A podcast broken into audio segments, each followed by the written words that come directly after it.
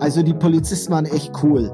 Die, der eine kam dann, hat mich aus der Zelle raus, hat gesagt, können wir ein Bild machen? ich so, you serious?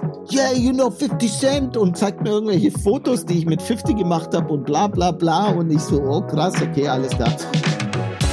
Clubgeflüster. Dein Podcast mit interessanten Menschen, Stories und Insights aus dem Nachtleben und der Eventbranche.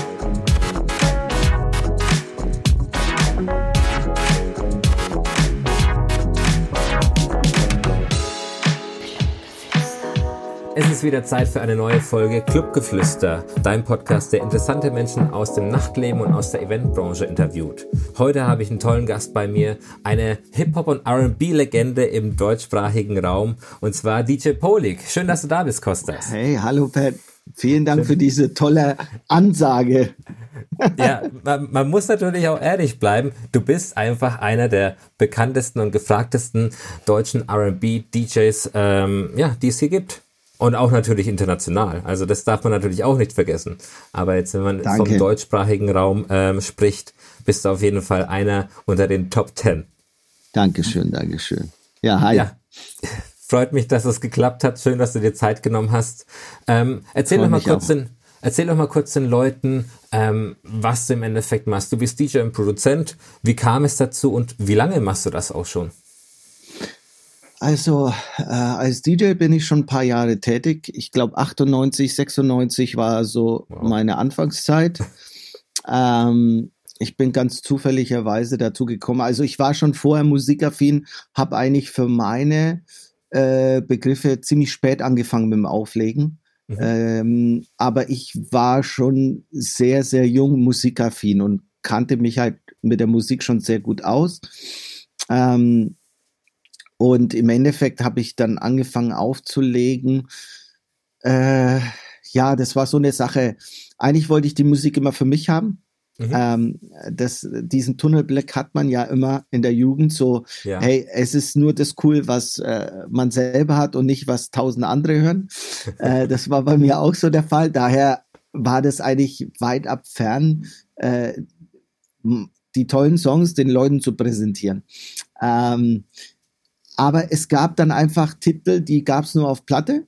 So hat es mhm. eigentlich angefangen. Dann habe ich mir Platten gekauft, obwohl ich keinen Plattenspieler hatte. Oh, das ist natürlich ich, auch praktisch. Bin, bin ich zum Kumpel gefahren, habe äh, die, die Platten mir äh, auf Minidisc gezogen und dann vom Minidisc auf CD gebrannt. Wahnsinn. Äh, äh, und so hat es dann angefangen.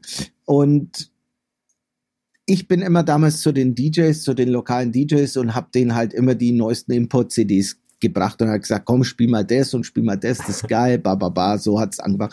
Und alle haben dann die DJs gefeiert und gesagt, boah, die sind so geil und die sind so super. und mir war es egal, aber im Nachhinein habe ich mir dann auch gedacht, so, ja, okay, aber die Lieder, die meine Jungs und meine Leute alle so feiern, das sind eigentlich die Lieder, die ich den Jungs gegeben habe. Ja, klar. Aber es hat mich gefreut, aber da habe ich halt gemerkt, okay, ähm, auch viele Amis kamen damals zu mir, die, wir, wir hatten ja die äh, die Ami-Kaserne noch und mhm. wir sind dann rumgefahren und haben gechillt und immer hab, war ich sozusagen für die Musik zuständig. Und die waren immer begeistert, weil sie gesagt haben, ey, den Song habe ich bei dir das erste Mal gehört, das ist ja Wahnsinn. und, und, und. Äh, der Knackpunkt war dann, ich konnte mir keine zwei Plattenspieler leisten mhm. äh, und auch kein Mischpult. Ähm, ich hatte dann einen, ich weiß gar nicht, ob ich das sagen darf. Ja, ich hatte einen Hagelschaden. Ein Hagelschaden, ähm, okay. Ja, äh, ich habe ein neues Auto gekauft gehabt, Hagelschaden. Damals war äh, richtig krasser Hagel hier. Ja. Äh, bin nach Polen gefahren, hab's gemacht, weil ich bin ja halber Pole und wir ah, hatten okay. Familie dort und Bekannte von uns hatten eine Lackiererei mhm. und ich habe halt dann ähm, irgendwie damals 10.000 D-Mark oder 9.000 D-Mark, weil das war komplett Schaden, ja, ne, bekommen und habe halt dann bei denen Tausender gezahlt und den Rest habe ich für Plattenspiele ausgegeben und Mischpult. Sehr gute Investition, ja. Und eine fette Anlage ins Auto habe ich mir dann bauen lassen. äh, und dann hat es halt angefangen und dann habe ich mir gedacht, okay, alles klar, das, was die Jungs können, das kann ich doch vielleicht auch. Und dann war ich halt da gestanden an meinem Plattenspieler und habe jeden Tag fünf, sechs, sieben Stunden geübt und mhm. geübt und geübt und geübt. Ich bin manchmal in den Club gegangen, bis zwei Uhr, bin dann zurück nach Hause gefahren, habe aufgedreht und gleich geübt. Äh, meine Mutter ist komplett ausgerastet, aber die hat sich dann auch irgendwann mal dran gewöhnt.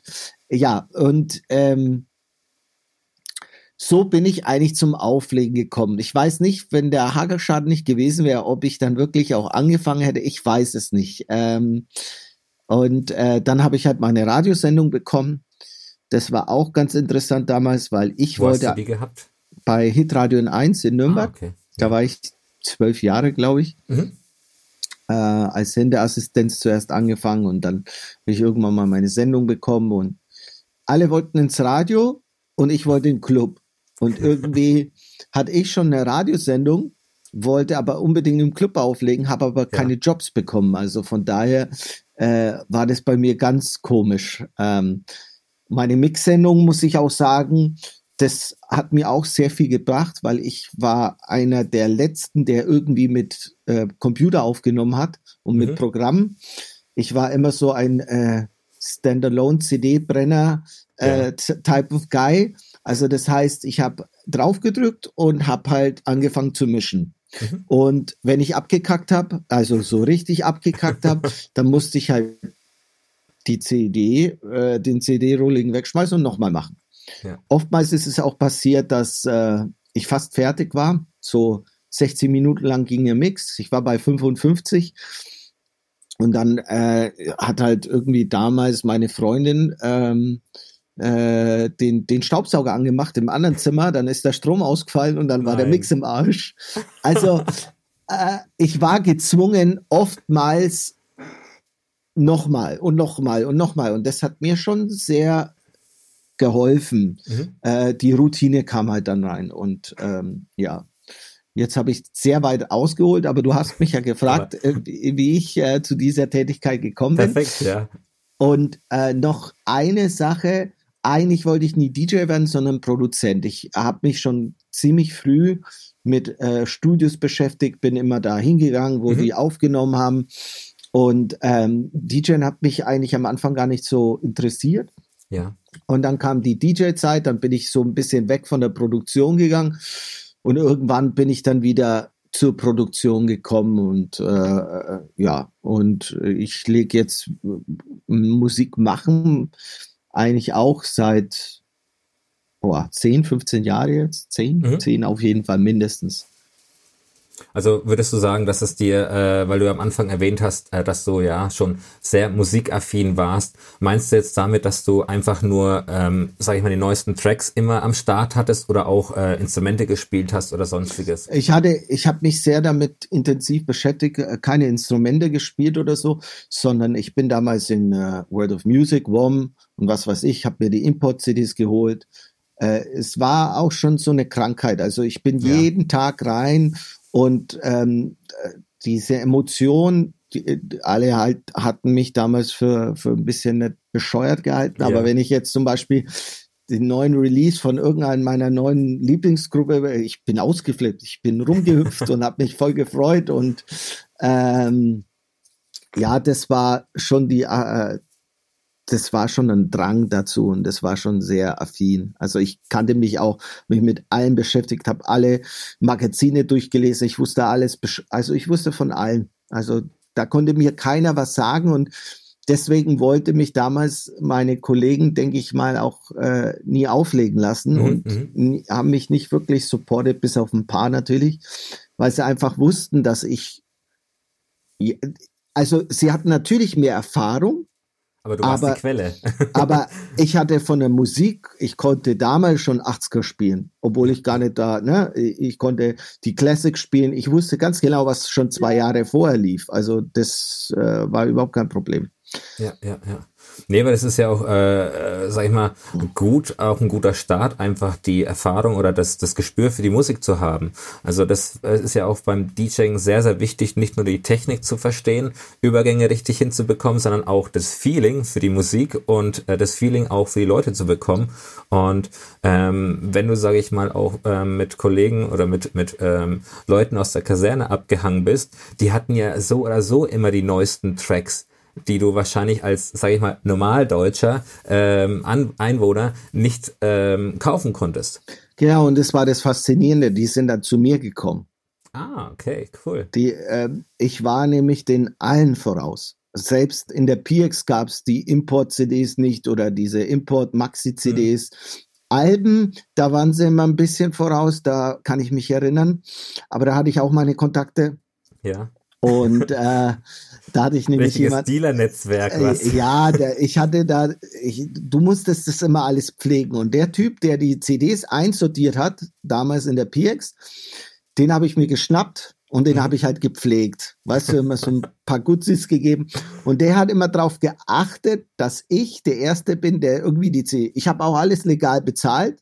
Ja. Es wurde wahrscheinlich nicht versteuert, weil es war alles steuerfrei damals mit Dollar. Aber äh, es war alles legal, in Anführungszeichen. Eine Grauzone, äh, sagen wir es mal so. Genau, hätte es die, die CDs damals auch im, im Saturn WOM oder was weiß ich gegeben, dann hätte ich die doch schon gekauft, aber die gab es ja. dann erst Monate später. ja, das zu, zu, zu dem ja. Aber faszinierend. Also Hut ab, dass du da auf jeden Fall so ein Bogen geschlagen hast vom musikaffinen ähm, Black-Hörer, ähm, wie du es dann im Endeffekt dann auch geschafft hast, dann zum DJ zu werden. Also Hut ab. Und ähm, ich denke mal, dadurch, dass du natürlich auch bisschen, ja, durch die Kaserne auch viel Kontakt mit Amerikanern hattest, du warst natürlich auch sehr oft in Amerika oder arbeitest auch mit amerikanischen Künstlern zusammen, wie beispielsweise äh, Snoop Dogg oder Mario Winans. Ähm, kannst du da vielleicht einfach mal erzählen, wie das überhaupt zustande kam? Weil viele sich sicherlich auch fragen, wie kommt man an solche bekannten Leute ran? Also bei Snoop war es so, ähm, der, den Song haben wir ja mit, äh, mit Follow Your Instinct, also das sind meine besten Freunde, Linus und, und äh, mhm. Reptile, aka äh, damals Addis. Und äh, die haben eine Gru äh, Gruppe gebildet, Follow Your Instinct, und ich habe ja mit denen schon vorher gearbeitet. Und unser größter Traum war damals, mit Snoop ein Feature zu machen. Okay. Und im, äh, im Endeffekt äh, hatten wir ja, auch Reptile hatte ja lange Jahre schon äh, Connection, äh, Erfahrung mit den Amis. Mhm. Und wir waren ja vorher, hat er ja einen Song mit Exhibit, da war ich auch dabei und, und, und gemacht. Und wir haben dann das Demo dem, dem Manager geschickt. Mhm. Wir hatten halt einen Koordinator, der für uns äh, einfach dort vor Ort auch die richtigen Leute ansprechen kann. Ja. Und ähm, im Endeffekt, ihm hat es super gefallen und dann war das ein Go. Und wie gesagt, Snoop ist ein super cooler Typ. Sehr, sehr, ähm, also er ist auf jeden Fall focused. Auch wenn er mhm. viel raucht, ist er immer on point. ja, das ist auch eine Kunst, denke ich mal. Also, ja, äh, definitiv. Ja, mega. Hm, du, du hast ja gemeint, dass du eigentlich mehr Produzent sein wolltest und jetzt auch Produzent bist. Also du hast ja teilweise richtig ja, Chartbreaker produziert, wie beispielsweise I Don't Wanna Go Home, dann Fuego Gasolina und jetzt auch die neue Nummer El Beso. Ja, wie, wie, wie definierst du eigentlich deinen Sound oder wie hat sich dein Sound über die Jahre entwickelt?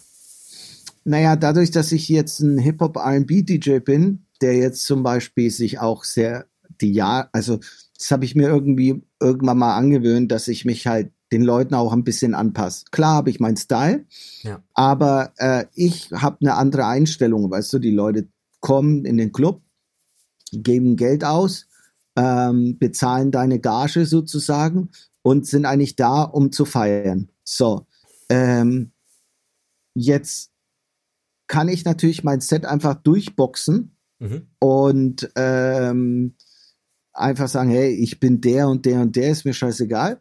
Oder ich sage, okay, ich versuche zuerst mal auf die Leute einzugehen und zu schauen, das, das Vertrauen zu, zu gewinnen und dann den Leuten sozusagen meinen Stiefel auf, ähm, auf äh, mein, Stempel aufzudrücken. Ja, mm, ja. Und weil ich weiß doch nicht, was der Resident DJ wochenlang vorher spielt. Ich kann doch nicht dann mit zehn Songs hintereinander kommen, die er nie angefasst hat. Und ich muss ja auch rausfinden, wie, wie sehr kann ich in die Materie gehen, wie tief, ba, ba, ba. Äh, lange Rede, kurzer Sinn. Im Endeffekt so, wie ich auflege, das heißt, ich spiele, ich kann alles auflegen in meinem äh, Bereich. Also ich kann äh, Oldschool spielen, mhm. ich kann Ami-lastig spielen. Ich kann sehr kommerziell. Ich habe in jeder Bauerndisco aufgelegt und habe okay. die Leute auch zum Feiern gebracht, ohne jetzt auszuatmen und zu sagen, ja, jetzt muss ich mal hier Schlager spielen oder sowas. ich habe halt, habe mir ein Gedanke gemacht, okay, dann spiele ich halt nur kommerziell. Mhm. Ähm, Reggaeton, Dancehall, Mubaton, was weiß ich. Und so produziere ich eigentlich auch oder beziehungsweise ich mische ja auch sehr viel und äh, das wusste ich damals auch nicht, dass ich da so äh, ja so Bock drauf habe, äh, weil am Anfang es hat nur mit dem Produzieren angefangen und dann haben wir ja in der Gruppe angefangen und irgendwann haben wir halt gemerkt, dass ich der Depp bin, der äh, noch stundenlang danach an jeden Sound rumfeilt und ja. schaut, dass es geil klingt. Und ich bin dann in die Disco gefahren, hab's mir angehört, dann bin ich wieder zurückgefahren, hab's wieder verbessert. Dann bin ich wieder in die Disco gefahren, hab's mir angehört, hab's verglichen. Ich bin wirklich zehnmal hin und her gefahren. Das kenne ich ja. Äh, und irgendwann mal habe ich halt gemerkt und jeder, der hey, das ist echt gut gemischt und nicht so Hals Maul, also das ist einfach nur so ein Premix, ne? Aber irgendwann mal habe ich dann auch realisiert, okay, dafür, dass du keine Schulung gemacht hast oder mhm. keine, äh, kein Studium, äh, dass du eigentlich kaum Ahnung von Frequenzbereichen in dem Sinne hast, also so wie die Nerdies.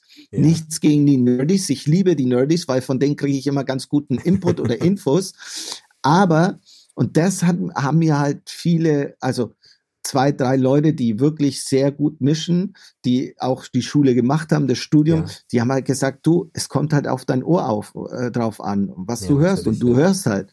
Also ich wollte ja dann im Nachhinein ein Studium machen, aber der hat gesagt, bist du blöd, du bist viel zu fortgeschritten, das kannst du ja bringen. Kann äh, man sich wenn, schenken, was, wenn man schon äh, Level erreicht hat. Äh, ja, er hat gesagt, wenn du irgendwelche Fragen hast, ich war Dozent äh, an der Pop-Akademie hier, da und ba, ba, ba, dann sag mir, welches, welchen Bereich, ich habe hier noch meine ganzen Unterlagen, dann mache ich das für dich, weißt du? Aber äh, im Endeffekt so ist, also ich produziere auch so, wie ich gerade Bock habe. Wenn ich mal mhm. Bock, ich, ich mag keine Schubladen. Ich ja. weiß, dass es wichtig ist und ich weiß auch, äh, dass ich es jedem Künstler selber ra raten würde, würde ich sagen, hey, du musst deinen Sound kreieren, du musst da, bla, bla, bla. Ja.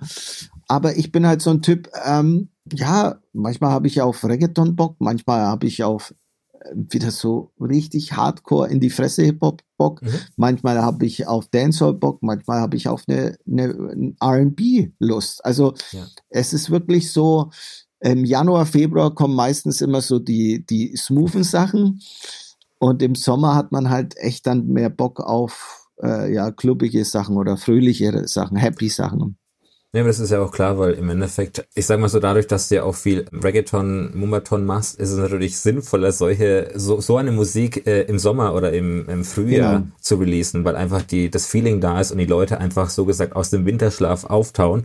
Und ja. äh, da kann ich das voll und ganz nachvollziehen. Und ich finde es auch gut, dass du mal in deinem ähm, Obergenre bleibst, weil ich würde jetzt mal behaupten, Reggaeton, äh, RB gehört zu dem Obergenre Black oder, oder äh, würde ich jetzt mal als Nicht-Black-DJ behaupten. Und ähm, das ist einfach ähm, ein Bereich, der so, solche verschiedenen Facetten hat. Wenn wir jetzt schon sprechen, du hast vollkommen recht, aber was ist Black Music? Ich mag ja, diese, ich, ich mag diese Definition. Sagt dann Urban Music oder sagt man äh, urbane Musik, weil Black Music, Jazz ist auch, ja, was, was, ja. was ist Black Music? Also Eminem macht dann keine Black Music, weil es ja eine weiße Musik Natürlich ist. Natürlich macht er das ja. Äh, das wollte ich schon immer, weil normalerweise, ich werde jetzt nicht jeden Veranstalter ähm, fragen, ey, wieso schreibst du ja. Black Music, sondern schreib doch einfach Hip-Hop, R&B-Musik, Reggaeton, was weiß ich. Aber jetzt, weil wir so sprechen mhm. und du das äh, äh, erwähnt hast, äh, finde ich auch, man sollte du hast, ich weiß schon, was du gemeint hast und ja, du hast klar. auch recht, weil Reggaeton, sorry, aber wenn ich mir Bad Bunny, der rappt ja auch, der singt ja auch, ja. Ähm, äh, das Reggaeton das heutzutage ist, hat sich ja auch verändert Natürlich, zu dem, was ja. vor vier Jahren, also äh, wenn ein Hip-Hop-DJ sagt, ich spiele kein Reggaeton, äh, weil es nicht Hip-Hop ist, dann sorry, äh, ja. na, dann ja, auch Quatsch. Aber äh, sag mal urbane Musik oder äh, was, was, was ist denn? Ich, Ich glaube, das Thema äh, ist sehr, sehr schwer zu definieren oder äh, einzukreisen, weil einfach ähm, die Musik allgemein sehr, sehr verschwimmt ineinander. Verschiedene Genres, also jeder bedient sich aus irgendeinem Genre und dann ähm, wird ein Track kreiert. Also bestes Beispiel meiner Meinung nach ist DJ Snake. Der haut eine Chartnummer raus ja. und dann haut er wieder zwei, drei Festivalbanger raus, die halt null damit zu tun haben, wie zum Beispiel Lean On oder sonst was. Ja, und ja, ähm, ich finde es auch vollkommen okay, wenn, wenn sich so ein Act mal die Freiheit nimmt, ähm, ja, wie du auch selber sagst, das zu machen, worauf er gerade Lust hat. Voll. Das, das finde ich auch. Snake ist ein super Beispiel. Ich kann mit manchen Songs gar nichts anfangen, ja. aber ich weiß auch, dass es viele gibt, die was damit anfangen können und ja, die natürlich. das übelst feiern. Und dann gibt es sicherlich Songs, die mir vielleicht von ihm gefallen, die andere nicht äh, äh, so feiern. Black Eyed Peas fand ich immer das beste Beispiel. Ja. Zu, der, zu der Hauptzeit, die haben Wahnsinnserfolg gehabt mit, also fünf Singles rausgeballert, komplett anders ja. und komplett erfolgreich. Also das war für mich so, wow, das, also Respekt. Ja. Also das haben sie auch gut gemacht. Wie du ja schon erwähnt hast, ähm, du empfiehlst, sage ich mal, den Produzenten selbst auch ähm, ja, einen Signature-Sound äh, zu kreieren. Wenn jemand seinen Sound hat, wieso dann nicht ausschweifen und sagen, hey, ich mache jetzt mal beispielsweise eine Abtempo-Nummer und äh, das nächste Mal wird es dann eher eine ähm, ruhige Nummer, aber mit den gleichen Soundelementen, die den Signature-Sound Signature so gesagt Genau, darstellen. genau. Ich meine, Martin Garrix macht ja auch oftmals dann... Äh, ja, der macht ja äh, auch alles Mögliche, ja. Genau, genau, weil er einfach Bock drauf hat. Und wir sind ja DJs. Ich muss auch sagen, bei uns vielleicht ein bisschen einfacher. Wir sind ja auch DJs. Also ich komme ja, ja, mit viel rum. Ich kann ja vieles machen. Ich bin DJ. Ich bin ja jetzt nicht der Sänger oder ja. äh, bei, bei Sängern ist es dann vielleicht schon ein bisschen schwieriger. Ähm, aber wir sind DJs und ich ich mache das, ich meine, ich spiele auch, ich habe auch Slow Jams damals gespielt ja, ja. im Club, also was soll das, weißt du?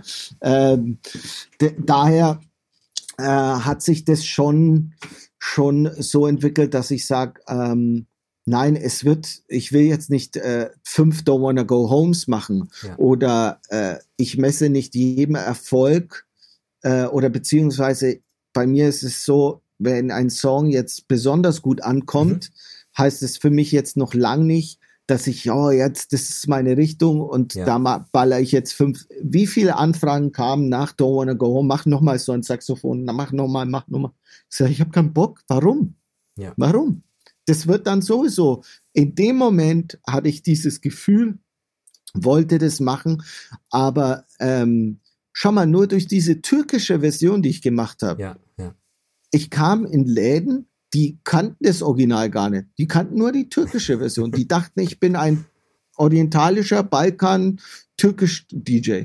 Ja, ja, ja. Nee, aber war ja auch ein guter Zug von dir. Du hast einfach ja, deine, deine nee, kein, nee, ja. keine, äh, sehr, war sehr geil und die meisten haben es, die wussten es dann schon, aber ja, ja, ja genau in diese Schublade wollte ich halt nicht äh, äh gesteckt werden. Und deswegen mache ich das, wo, auf was ich gerade so Lust habe. Und für mich ist wichtig, mir muss es gefallen. Ich finde, die Qualität sollte passen. Ähm, mhm. Und ähm, die Leute, wie gesagt, manchen gefällt Don't Wanna Go Home gar nicht und denen gefällt BB Link Up. Und mhm. man, manche feiern Folge Gasolina und manche feiern den Snoop-Track. Äh, also manche ja. jetzt mein erster deutsche Song, mein erster deutscher Song, den haben auch viele gefeiert und haben gesagt, ich soll mehr von sowas machen. Also von daher, das freut mich dann immer, wenn ich Leute erreiche, die ich nicht vorher erreicht habe mit meiner Musik. Finde ja. ich auch einen sehr guten Zug. Hut ab, dass du da auch, ähm, sage ich mal, so ein Mindset hast und sagst, hey, ich muss mir keine eigenen Grenzen setzen. Es ist alles noch im Oberbereich oder im Oberbegriff. Ich verwende es mal wieder. Ja. Black Music und ähm, solange das in diesen, in diesen Grenzen stattfindet, why not? Also von ja. daher. Ähm, du kannst ja auch einfach Hip-Hop R&B Musik sagen. Ja, kann ich natürlich auch, ja. Mach ich jetzt. Im, Im Verlauf des Podcasts nur noch Hip-Hop und R&B. genau. Okay. Ja, ja aber, ähm, dadurch, dass dein Sound natürlich auch sehr international ist, legst du natürlich auch in verschiedenen, ja, Event, auf verschiedenen Events auf, die nicht nur in Deutschland stattfinden, sondern auch international. Kannst du mhm. da einfach mal sagen, wo du schon überall aufgelegt hast und äh, was du auch erlebt hast, während du unterwegs warst? Also ich war äh, Spanien, Griechenland, Albanien, Türkei, Schweden, äh, ähm, wo war ich denn noch? Über Österreich, Schweiz natürlich. Ja. Ähm, ja, äh, und dann, also es waren schon ein paar. Ja, ich merk's. Also ich glaube, ich glaube, viele, viele werden froh, wenn sie allein schon die äh, genannten Länder aufzählen können. Ja, und da, das Schöne war, dass ich halt da auch öfters war. Also es war jetzt nicht so, ey, ich war jetzt einmal da ja. und äh, na, ne, also das ist äh, äh, auf jeden Fall. Mh, hm, Griechenland war halt auch extrem und Türkei, ähm, weil da die Popularität auch extrem war aufgrund dessen, dass natürlich der Song äh, ständig im Radio lief. Mhm. Also das ist mir in Istanbul ist mir so oft passiert, dass ich jetzt in ein Taxi gestiegen bin und auf einmal läuft mein Song und der der, der, der Taxifahrer macht auf, dreht auf einmal das, das, äh, äh das Radio auf, weißt ja. du, wo ich mir denke, wow, Alter. Ne? Und äh, aber in dem Moment hat er wahrscheinlich nicht erkannt, dass. Nein, äh, nein, nein, nein, nein, auf keinen Fall. Wie, wie denn nicht? Mit Sonnenbrille und Hoodie ja. und was weiß ich. Weißt schon, steigt da ins Taxi ein mit meinem gebrochenen Türkisch. äh, und meistens habe ich gar nichts gesagt, sondern einfach nur gezeigt, weil die Sprachen, äh, die, die, die Straßen konnte ich gar nicht manchmal aussprechen. Ja. Und äh, manchmal gibt's von einem, einer Straße oder wenn ich, wenn du, wenn du den Namen der Mall sagst, ja. den Einkaufszentrum, dann gibt's eine Straße, die so heißt, eine Ortschaft, die so heißt. Und äh, ich meine, Istanbul ist crazy, ist über 14 Millionen Menschen oder 20 mhm. Millionen Menschen, also das ist ja Wahnsinn. Auf jeden Fall, äh, auch einmal mit meinem Kumpel hocke ich mich ins Taxi und der hatte damals ähm, Display, hat die Videos abspielen ja. lassen. Und die quatschen da auf Türkisch. Ich sitze halt hinten, dachte mir noch so, weil wir kamen gerade aus einer Studio-Session ja. äh, und ich so, oh, oh, ruhig, Ruhe, Gott sei Dank endlich, ne, weil das war schon heftig. Mhm. Und dann sehe ich schon, der hat die Musik ganz leise gehabt. Dann sehe ich schon, wie so der das Video, mein Video anfängt, Don't Wanna ja, Go ja, Home, ne? Und die quatschen, quatschen, quatschen und dann hört er das auch und fängt halt an, ein bisschen aufzudrehen. Ein bisschen. Ja, ja zuerst mal ein bisschen, ne? Mein Kumpel schmunzelt halt und schaut dann so zu ihm rüber und sagt auf Türkisch so, hey, weißt schon, wer da hinten hockt, ne? Und er so, nee, ja, das ist der aus dem Video hier, das ist sein Song. Er so, ach Quatsch, schaut so rüber, schaut so hinter, schaut wieder aufs Video, schaut so hinter, schaut zu mir und flippt dann komplett aus, dreht zuerst mal komplett auf. Meine Ohren haben wehgetan. Ich so, nein! Der ist voll ausgerastet, hat, hat das Fenster runtergedreht, runtergekurbelt, schreit rum, fährt an den Bullen vorbei. Und ich meine, die Fahrt hätte eigentlich sechs Minuten dauern sollen. Die hat dann eine halbe Stunde gedauert. Der ist dann noch rumgecruised. Geil. Hat natürlich nichts verlangt und war halt, äh, wollte dann noch Fotos machen und und und und dies und das. Also äh, das, das war schon geil. Oder der, der eine Club in Griechenland, das war echt, also sowas, ich habe viel erlebt, aber das war schon auch für mich eine Stufe, wo ich gesagt habe, wow, ähm, also dadurch, dass ich natürlich zehn, zwölf Jahre im Radio war und meine ja. äh, sehr präsent in Nürnberg, Fürth, Erlangen war, ist mir auch schon damals ziemlich früh äh, passiert, dass Leute von mir Autogramme haben wollten ja. oder ein Bild oder so. Ich habe mich damit ziemlich früh schon auseinandergesetzt und habe das, hab das wirklich auch äh, gerne gemacht. Mhm. Aber dann kam dieses nächste Level und da habe ich die Griechen, äh, Griechenland-Tour gehabt, da hatte ich glaube ich fünf, sechs Gigs war unterwegs und dann kam ich am Dienstag in, äh, in ein kleines Örtchen ja. und äh, das war ein Club, war richtig stylisch. Es war ein altes Kino, glaube ich, damals, genau. Ja. Und es war voll. Also wir kamen da um elf äh, äh, rein und es war voll. Ich so, wow, krass, geil. Hier geht's ja richtig ab. Ne? Mhm. Und dann stand ich so backstage, äh, backstage und konnte so die Leute ein bisschen beobachten und die waren halt alle gestanden. So richtig knallhart gestanden. Ja. Und der Warm-Up-DJ hat echt coole Mucke gemacht. Also der hat auch keine Hits, Hits, Hits weggespielt, ja. aber also super geiles Warm-Up-Programm. Ja, es aber, wünscht sich doch jeder Hauptakt, oder? richtig geil, sogar ich musste ein bisschen tanzen, hab gedanced und bla bla bla und denk mal geil. Und beobachte aber so die Leute und denke mir, ey, da bewegt sich kein Schwanz. Kein Mensch bewegt sich. Nicht mal, was ist mit denen los? Und habe schon Kopfschmerzen bekommen, weil ich mir gedacht habe, oh Gott, das wird ein schwieriger Abend. Scheiße. Und die haben oh extra so eine Bühne da hingestellt vor. Ja. Ja, ne, und ich so, okay, das wird heute richtig, richtig viel Arbeit. Und irgendwann kam der Booker dann vorbei und sagt so, ja, die warten alle auf dich. Sag ich, ach, halt's Maul, spitzt oder was? Ja, übertreib jetzt mal nicht. Doch, doch, die warten alle auf dich. Bevor du nicht erscheinst, passiert hier gar nichts. Okay, ja. Und ich so, ach komm, jetzt übertreib mal nicht, ne? Und dann war es halt tatsächlich so. Die haben nichts gemacht, nichts bewegt. Dann kam mein Intro, bla, bla, bla, Ansage und ich sehe so. Das Krasse war ja dann, ich habe nur noch irgendwelche Telefone gesehen und Videos und hier und da und ich so, oh krass. Das, es hatte ich alles schon, aber das war schon sehr, sehr extrem, weil da waren alle mit ihren Handys und dann ging es voll ab. Egal was ich gemacht habe, die Leute sind komplett ausgerastet.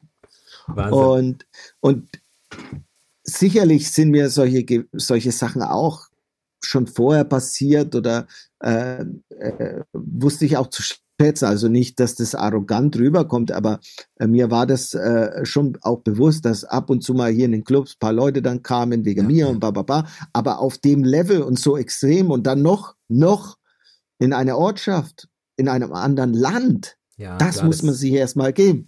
Das ist das eine ist, sehr starke Intensität, ja. Äh, na, da habe ich kein äh, Background in dem Sinne, dass ich da zehn Jahre beim Radio war. Kein Wunder, dass die Leute mich kennen oder so. Ja, ne? Ja, ja. Da, nichts, da war ich noch nie. Und das war auf jeden Fall, ähm, auf jeden Fall auch sehr, sehr äh, ähm, intensiv, die, dieses, dieses Gefühl. Es war schon geil. Vor allem die Story mit dem Taxifahrer. Als Produzent oder als DJ ist es ja das größte Lob, dass die Menschen auf deinen Song so emotional reagieren. Also äh, Musik ist im Endeffekt ein Instrument, wo du Emotionen erzeugen kannst. Und wenn natürlich die Leute happy sind, das zu hören, was du produziert hast oder auch dich zu sehen. Klar ist es natürlich für einen Warm-Up-DJ in Griechenland ziemlich beschissen gewesen. Hat ein geiles Warm-Up gespielt, aber die Leute haben sie nicht bewegt. Und dann ja. kommst du und äh, die Leute eskalieren extrem und feiern das, dass du da bist. Und ich denk mal, da bist du gefühlt von 0 auf 100 und äh, kannst selber nicht glauben, was da gerade passiert. Ja, das war schon auch wirklich sehr extrem. Also normalerweise bewegen sich ja die Leute schon immer so ein bisschen. Aber da hast du vollkommen recht. Das war ja auch dieses Ding, wo ich mir denke, ich fliege dann in ein anderes Land. Ich habe den Song hier in Fürth in meinem Studio produziert. Mhm. Äh, und die flippen komplett aus. Und ich beobachte, und ich bin nicht wirklich so einer, der seine eigenen Sachen so krass feiert. Ja, ja. Also es gibt ja Menschen, die sind so total überzeugt von sich, feiern sich, die, die finden alles, was sie selber machen, oh, so krass, Alter, ich bin der Beste, ich bin der Tollste, ich bin der Schönste. Ähm, Menschen, Leute, die mich kennen, die wissen ganz genau, ich bin da ziemlich humble und, ähm, und ich beobachte und wie gesagt, ich steige in das Taxi ein, rede mit dem Typen gar nicht und es laufen zwei Songs ganz normal, im normalen Pegel und dann kommt mein Song und er dreht halt auf. Also, sorry, ähm, das ist halt dann schon krass. Natürlich, also es ist einfach ein tolles Erlebnis und auch eine tolle Bestätigung dafür, dass du einen guten Job gemacht hast. Ja. Weil ja. natürlich ist es ja auch äh, Ziel ähm, eines Produzenten, dass die Musik gehört wird und auch die Leute begeistert. Ja, definitiv. Und wenn es natürlich auch äh, über Ländergrenzen hinausgeht, wo dich ja, wo, wo du selber sagst, wo du keine Homebase hast und dich eigentlich keiner kennt, mega. Ja, noch dazu hat jeder gesagt, das funktioniert nicht, das wird nicht klappen. Das ist natürlich ein Paradebeispiel. Einfach ja. mal machen, releasen genau. und dann mal schauen, was passiert. Das ist auch der, der Tipp, den ich allen gebe. Nicht so viel reden, einfach mal machen. Ja. Also schon auch überlegen, planen, es hat alles, soll alles Hand und Fuß haben, aber reden tun viele.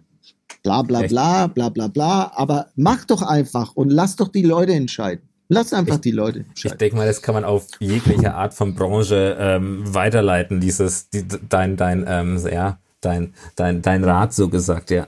ja. Du legst ja, wie gesagt, sehr, sehr international auf und ähm, hast auch viele Sachen erlebt.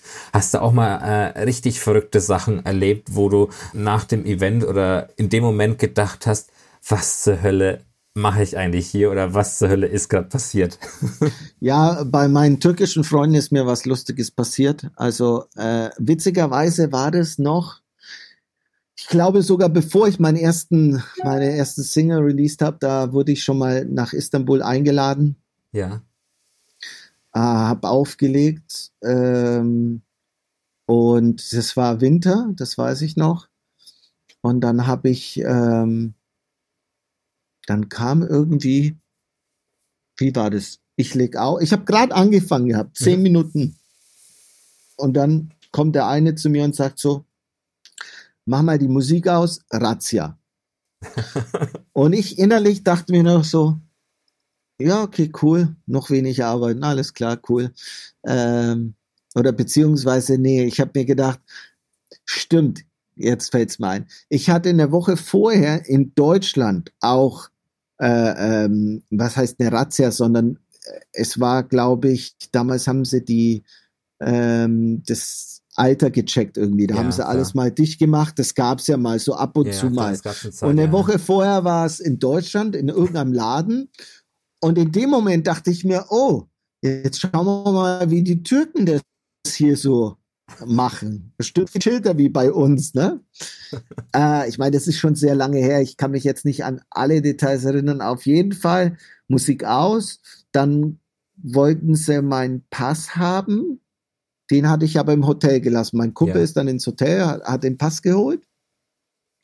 Ähm, und ich so ganz gechillt, trinke da meinen Drink.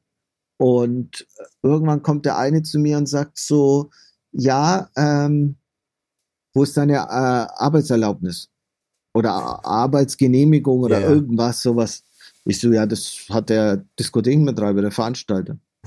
ja, der hat keine, du kommst mit. Und ich wie, so, wie, wo, wie, ich komme mit. Ja, du musst jetzt auf die, auf die Wache mit. Und ich so, echt jetzt? Ja, ja. Okay, also bin ich auf die Wache gegangen. Ich meine, es war so ein Uhr früh, glaube ich, also mhm. ziemlich früh. Ähm, mein Kumpel ist dann mitgegangen und ja, und dann habe ich den ganzen Tag, die ganze Nacht, also ich habe zwei Tage eigentlich, weil ich habe die ganze Nacht verbracht und den ganzen nächsten Tag Echt? in der Zelle. Nein, jetzt ernst? Doch, doch. ähm, das war richtig hart, weil der, ähm, das, also die Polizisten waren echt cool die, der eine kam dann, hat mich aus der Zelle raus, hat gesagt, können wir ein Bild machen? so, das ist natürlich auch mega. Ich so, you serious? Yeah, you know 50 Cent und zeigt mir irgendwelche wie, äh, Fotos, die ich mit 50 gemacht habe und bla bla bla. Und ich so, oh krass, okay, alles klar. Die waren echt alle lieb. Äh, cool. Äh, und der eine hat mir dann äh, gesagt, der Grund, warum ich eigentlich äh, da bin, ist, weil der Polizeichef mit dem Clubchef irgendwie Beef hat und nice. der schon ganze Zeit versucht, dem eins auszuwischen. Und, ja, und, und ähm, er hat halt die Strafe, jetzt mhm. hat er ihm halt eine Strafe von 10.000 musste er zahlen, weil er es weil er es nicht beantragt hat, die Genehmigung. Aber ich musste halt in dieser Zelle verweilen, sozusagen. Und äh, die haben mich dann, das war schon hart. Also das war echt krass. Mein Kumpel hat mir dann immer Dürremdöner gebracht und solche Sachen. Äh, die Polizisten selber waren auch alle cool, aber ähm, ich musste halt in dieser Zelle verweilen. Dann haben sie mich, musste ich noch zum, zum, ins Krankenhaus fahren, da haben sie irgendwelche Tests gemacht oder irgendwas. Ja. Musste ich da abgeben. Ähm, äh, ich habe ganz, den ganzen Tag nicht schlafen können, weil das, das war, das war ja Beton. Also in meiner, klar, Zelle, also in meiner Zelle, es war nicht wie in den Filmen und so, immer so, ne, das war einfach ein Betonklotz. ja, hier kannst du schlafen. ich so, das will jetzt verarschen oder was? Und äh, das war schon, das war schon hart. Äh, witzigerweise haben sie mich dann am nächsten Tag ähm, zum äh, Flughafen gebracht und mit Bussi Bussi verabschiedet. Ja. also meinst du jetzt den Veranstalter oder meinst du jetzt die Polizisten? Die Polizisten selber. so weiß er, wie die Türken ja, äh, linke ja. Backe, rechte Backe. So hat es sich dann beim, von mir verabschiedet. Naja, aber er war gutherzig anscheinend. Ja, er war, war du, du warst wahrscheinlich nur das Exempel dafür, dass ähm, der Clubbetreiber jetzt endlich mal seine, seine Ge äh, Sachen in genau, Ordnung bringt. Genau, genau, genau. ja, ich meine, das war das einzige Coole, weil ich bin durchgelaufen. Ich musste nirgends äh, mich aufhalten. Das war schon geil, weil ich äh, mit dem Polizisten sah durch alle Kontrollen, zack, zack, zack, zack. Istanbul ist ja jetzt auch nicht ein kleiner Flughafen, von daher. Aber das war schon eine Erfahrung, wo ich mir gedacht habe, wo bist du jetzt gelandet? Gerade ich, weißt du, der, der echt ein Lieber eigentlich ist. Ja, ja. Und ich mir echt gedacht habe, okay, alles klar. Jetzt ja, du hast noch, kein, noch keinen Tag in, im Gefängnis in Deutschland vorbei, aber dafür in Türkei. aber vor allem, das, das tut auch deinem Image äh, gut als Black, äh, sorry, als Hip-Hop und R&B-DJ. Jawohl. da kannst du richtig auf äh, Gangster machen jetzt. Kannst du sagen, ich war im Gefängnis. Und ihr? ja, jeder andere hätte es gemacht. Ich habe ich hab's ja eigentlich, es weiß ja eigentlich keiner. Es wusste wirklich nur der engste Kreis. Echt? Dann äh, mein Kumpel, der das damals, ähm, ähm, den ich aus Deutschland kannte, ja. der hat sich natürlich äh, lustig gemacht. Also im Nachhinein, am Anfang war es schon se ja, serious. Aber wenn wir uns manchmal so sehen und sprechen und so und dann dann macht er sich schon lustig. Also das war auf jeden Fall etwas, was ich nicht kommen sehen habe und was ich nicht gedacht habe, was ich durchmachen muss. Ja, vor allem, wer, wer, wer, wer denkt an einem Abend, wenn man auflegt, dass man ein paar Stunden auf, im Knast ist und auf dem Betonklotz schlafen soll. Also ja, das war echt unvorstellbar. und dann war, kann ich mich noch erinnern, wie sie mich dann in diesen anderen Bereich gebracht haben wollten sie mich dann in eine Zelle tun mit so 20 anderen Typen. Hm? Die Zelle geht auf, ich sehe nur die Gesichter und denke mal, okay, alles klar, jetzt wird's interessant, mein Freund. Ja. Und dann hat aber mein Kumpel, der hat das auch gesehen und der hat dann auf Türkisch gesagt, ey, du kannst den doch nicht mit irgendwelchen Mördern und Vergewaltigern und was weiß ich, was da drin ist, äh, da reinstecken. Spinnst du jetzt oder was? Und dann haben sie mich in eine andere Zelle getan. Ja, also, gut, dass du, gut, dass du deinen Freund dabei hattest, der wenigstens übersetzen konnte. Ja, genau, weil es konnten, also ein paar konnten schon ein bisschen Englisch und ich mhm. habe schon meine, mein, mein, mein, also in dem Moment, wo ich gesehen habe, was da so rumtummelt, ja. habe ich schon mein Gesicht total verzogen und habe gesagt, okay, jetzt musst du böse schauen, nur noch ja, ja. böse schauen, weil sonst, sonst, sonst kommst du hier nicht leben raus. Aber das wurde mir ja dann Gott sei Dank auch erspart. Das ist ja echt verrückt. Äh, Im Endeffekt hast du jetzt ja die schönen Momente deines DJ- und Produzentendaseins geschildert und auch die negativen Momente. Also ja. das ist ja ist ja extremer Gegensatz. Also der, die einen, also Gott sei Dank waren natürlich die, die, die Polizisten äh, auf deiner Seite, weil es hätte ja, ja auch anders äh, laufen ja, können. Also die, ja. die, hätten ja auch einfach sagen können, was ist das für ein Idiot? Was macht genau. ihr hier? Den zeigen wir jetzt erstmal, äh, wie wir hier in, äh, in der Türkei mit Häftlingen umgehen. Also die waren, die waren wirklich sehr cool, sehr äh, nett und äh, äh, die haben äh, schon versucht, das Beste jetzt für mich. Also ihm waren natürlich auch die Hände gebunden, die, die haben auch gesagt, ey, ich hätte dich sofort rausgelassen, was willst du hier eigentlich? Du hast ja nichts gemacht. Ja. Aber wir müssen natürlich äh, die Regeln befolgen. Und natürlich, deswegen. die machen ja auch nur ihren Job. Also von daher ja. kann man es denn sicherlich nicht böse nehmen. Ja, ja ähm, du hast du hast einen Veranstalter gehabt, der seine seine äh, ja Sachen nicht geregelt hat. Ähm, Gab es noch so Fälle, wo Veranstalter vielleicht etwas äh, komplizierter waren oder auch ähm, eigenartige Wünsche hatten und du als DJ vor gewissen Herausforderungen standest, wo du dir auch dachtest, was zur Hölle will der jetzt eigentlich von mir?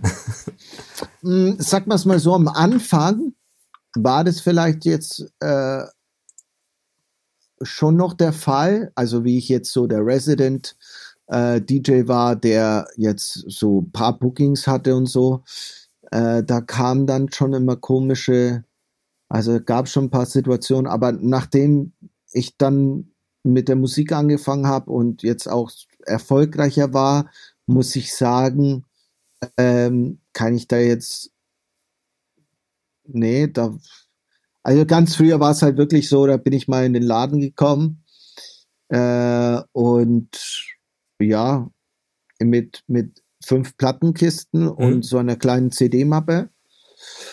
Ja, und dann stand halt irgendwie ein Plattenspieler und ein CD-Player da. Und dann sage ich so, ja, wie, wie soll ich jetzt hier auch? Ja, wir, es geht nicht anders. Wir haben keinen zweiten Plattenspieler. Und dann habe ich halt, ja, bist du Profi? Bist du Profi? Ja klar, musst du damit umgehen können, ne? Ja, sage ich, ja, okay, alles klar, Motherfucker, dann mache ich das. Und dann habe ich halt, habe ich den Laden gerockt, habe meinen Kopf gefickt, weil ich hatte nicht alles auf CD. Ich hatte eigentlich nur Miami Bass damals ja, auf CD ja. ausgelagert, Slow Jams und irgendwelche Wicked Mixer Lethal Weapon, die ich keinen Bock hatte mitzunehmen ja. und eigentlich auch kaum benutzt hatte. Äh, die habe ich da ausgelagert. Und dann musste ich halt echt überlegen, wie schaffst du das? Und das war damals noch äh, von 9 Uhr bis 5 Uhr nachts. Also ja, das war also. mein, mein Resident-Job. und ich habe den Laden gerockt, zerlegt und dann äh, bei der Abrechnung habe ich gesagt, entweder steht nächste Woche ein Plattenspieler da oder ich komme nicht mehr. Ja, ja, ja. Und dann stand der Plattenspieler da. Oder, da, oder damals stellen sie mir irgendwelche Mischpulte hin äh, mit ohne Crossfader und nur mit Line-Fadern. Also oh ich meine, für die House-DJs okay. Äh. Äh, und die waren dann auch noch so lang, also es waren keine kurze. ähm, also, aber ehrlich gesagt, so in den letzten fünf, sechs Jahren kann ich mich jetzt nicht äh, auf Anhieb erinnern an irgendeinen Veranstalter, oder ähm, Booker, der jetzt da irgendwelche komischen Sachen wollte oder so unprofessionell war, dass ich sage, Alter, nee, nee. Gott sei Dank. Habe hab ich Glück gehabt. Ich habe sowieso äh, auch mit Gagen, also mit, mit, mit ähm, Abrechnung kein Problem gehabt. Ich habe es immer so gemacht, wenn einer nicht zahlen, also es gab ein paar, die wollten nicht zahlen, habe ich gesagt, kein Problem, du willst überweisen, kein Problem, ich nehme jetzt die zwei Plattenspiele und das Mischpult mit ja. Und wenn du das Geld überwiesen hast, dann kriegst du ja wieder. Kein Problem. Was meinst ja, du, wie krass das immer funktioniert hat? Ja, äh, nee, nee, dann machen wir es doch lieber bar. Und ich so, okay, alles klar. Ja, Kein ist ja auch eine perfekte Lösung. Also, ja, ja. Polik, Pfandleihe. Ja, genau. Ja, ja mega. Nee, aber ähm, wie du sagst, also ich denke mal, es hat auch sicherlich was damit zu tun, dass du einfach jetzt bekannter geworden bist und ein gewisses Standing in der in der genau. Szene erlangt hast und da hast du natürlich auch deinen Rider, wo ähm, die Sachen schon drinstehen, wo der Veranstalter auch natürlich unterschreibt und äh, gewährleistet, dass es dann am Abend auch da ist. Ich denke mal, solche solche skurrilen Geschichten sind meistens bei den Anfängen eines DJs ja. da. Ich ja, hatte auch ja. genau solche ähnlichen Stories und ähm, finde aber die Idee mit dem, ich nehme jetzt mal die äh, Plattenspieler mit und dann kriegst du die Plattenspieler, wenn du äh, überwiesen hast, äh, mega. Also. Ja, nee, ich, ich habe es auch tot ernst gemeint. Ich glaube, einmal habe ich sogar gemacht. Also äh, ich, ich weiß nicht, ob es CD-Player waren. Und ich habe auch gesagt, du, ich bring die vorbei. Ähm, ist überhaupt kein Problem. Ähm, oder ich schick's dir, du, ich habe damit überhaupt kein, ja, ja, kein Problem. Und einmal habe ich es mitgenommen, weil das war schon alles sehr suspekt. Und ähm, ja, der hat es aber dann überwiesen. Ja, immerhin. Nee, auf jeden Fall äh, sehr, sehr viele coole Insights von dir. Äh, eine Frage hätte ich noch. Und zwar, was wünschst du dir denn eigentlich zukünftig für die Szene oder für die Branche? Also zunächst mal wünsche ich mir, dass es wieder zur Normalität kommt. Ja. Und äh, ich glaube, das ist das Aller, Allerwichtigste. Am Anfang äh, habe ich mir, ich habe mir schon immer Gedanken gemacht, aber am Anfang dachte ich mir, naja, okay, jetzt komm ein Monat, ne? ein Monat, genau. eineinhalb Monate. Äh, ich bin auch der Meinung, äh, jedes Unternehmen sollte ja Rücklagen bilden und Natürlich, jedes gut geführte Unternehmen, denke ich mal, hat auch diesen gewissen Puffer für einen Monat ohne Probleme durchzuhalten. Aber wir reden jetzt hier echt bis zum 31. August. Das ist schon mal eine, ein Schlag in die Fresse, also vom Feinsten. Meine ganzen Auslandsauftritte, Festivals, alles abgesagt. Und das sind dann insgesamt jetzt, glaube ich, fünf Monate. Ja. Und ähm, wir wissen ja nicht mal, wie es danach weitergeht. Genau, das ist ja das. Es ist ja nur der aktuelle Stand. Ja. Und deswegen wünsche ich mir aus Herzen, dass es zunächst mal endlich mal wieder zur Normalität kommt und dass die Leute wirklich äh, rausgehen können und dass die Clubbesitzer äh, wieder aufmachen können. Äh, was ich mir für die Szene wünsche, dass einfach, was, was ich ein bisschen vermisse, was viele Diskotheken aber auch machen, ähm, zum Beispiel auch das Neuraum und auch mhm. in Nürnberg gibt es ein paar Clubs. Ähm, die haben so einen Stil, den sie durchziehen. Ne? Sicherlich, sie haben ihre Bookings, sie haben auch Themen, aber im Endeffekt für den, äh, äh für den Gast, der jede Woche kommt, der wird es niemals erleben, dass er einmal in den Laden kommt und ein ganz anderes Programm hat. Ja, ja. Er weiß ganz genau, was ihn erwartet.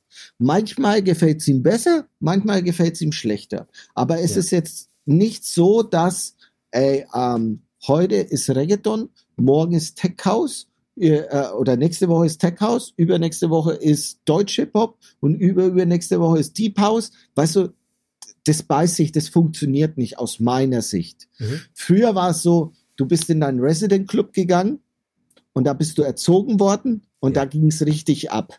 Und da hatten die DJs die Möglichkeiten, ähm, so die Leute zu erziehen. Und die Leute sind gekommen, um zu feiern, um die neue Mucke zu hören und, und, und. Äh, heutzutage ist es oftmals schwierig, weil ein DJ oder die Leute gar nicht die Chance bekommen, sich an irgendwas zu gewöhnen, weil ständig ja, ja. irgendwas anders ist. Und äh, das wünsche ich mir, dass äh, ich muss ja auch ganz ehrlich sagen, warum soll der, der, der, der Typ in den Club gehen, wenn er in der Shisha-Laden die bessere Mucke hört? Ja, ist teilweise heutzutage tatsächlich so, ja. Ist, ist wirklich so. Auch die DJs, die in den Shisha-Läden werden immer belächelt, dies, das. Ich war jetzt oft, oftmals und äh, die Jungs, okay, vielleicht können sie nicht super duper mixen, kacken ab und zu mal ab, aber sie spielen geile Mucke. Ja, ja, ja, und das ist das Wichtigste. Also genau. Und ähm, da habe ich die jetzt auch zu schätzen äh, gelernt und verstehe auch, okay, ja, alles klar. Ähm, noch ein weiterer Grund, warum man nicht in den Club gehen muss. Ja? Also ja, ich bin ja. jetzt, ich habe nichts gegen Shisha-Läden. Die haben auch sehr viel kaputt gemacht. So ist nicht. Bin ja selber, ich gehe ja selber gerne in Shisha-Läden. Aber ähm, schade, dass das jetzt passiert ist, weil besonders in Nürnberg hatte ich jetzt das Gefühl, dass sich wirklich alle Clubs langsam so einpegeln, auch mhm. gar nicht, gar nicht mehr so bekriegen. Jeder hatte sein, sein äh, Publikum und alles hat funktioniert.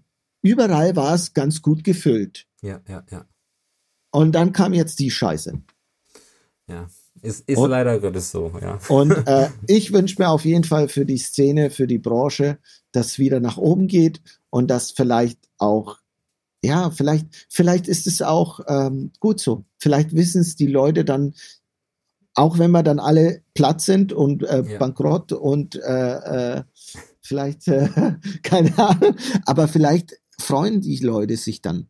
Aber das, ja, das wissen wir ja auch nicht. Das, das ist ja das, das Nächste. Ich, ja, das hoffe ich auch, ehrlich gesagt, dass die Leute nach der Zeit ähm, ja wieder Gefallen dann finden, fortzugehen und das auch äh, wertschätzen. Genau. Andererseits kann es natürlich auch so sein, dass der äh, Otto Normalgast oder der Gast, der normalerweise in Diskotheken geht, es sich schon so gemütlich daheim gemacht hat, dass er gar nicht mehr raus möchte. also gibt es zwei Seiten, die äh, eintreten können. Ich, ich glaube, der Punkt, also ich glaube das nicht, weil man sieht auch, kaum waren die ersten Sonnenstrahlen draußen, ja, schon waren die Leute voll. Die Frage ist nur, können die Leute sich das leisten? Das ist das die ist Frage. Weil ähm, ja schön und gut, wenn dann alles offen hat, aber heißt es dann, dass sie wieder alle rausrennen und Geld ausgeben, wenn sie kein Geld haben? Das ist halt das, ja. Das ist das. Also äh, Schwierig. Schwieriges wir, Thema. Lassen wir uns überraschen. Ähm, ich meine, ich versuche mich jetzt hier im Studio weiterzubilden und äh, ready zu sein, wenn er äh, sinnvoll nutzen. Genau, ja. definitiv. Ja, sehr cool. Vielen Dank dir auf jeden Fall für die tollen Geschichten. Also äh, von einem ausrastenden Taxifahrer bis hin zum Knast und ach, herrlich. Also ich muss sagen, ich hatte sehr, sehr viel Spaß mit dir. Vielen Dank, sehr dass du da warst. Sehr gerne. Und wenn du da draußen Clubgeflüster toll findest, kannst du gerne ein Abo da lassen oder auch dem Spotify-Kanal folgen. Ja, und in den nächsten Wochen kommen natürlich auch weitere Gäste und ich freue mich schon auf ihre Stories. Und wenn du eigene Stories hast aus deinem Nachtleben oder aus dem Partyleben, kannst du mir gerne auch eine E-Mail schreiben und zwar an stories at clubgeflüster.com oder einfach über Instagram Direct Message Clubgeflüster Podcast eingeben und dann findest du mich schon. Wir hören uns beim nächsten Mal. Dein Clubgeflüster.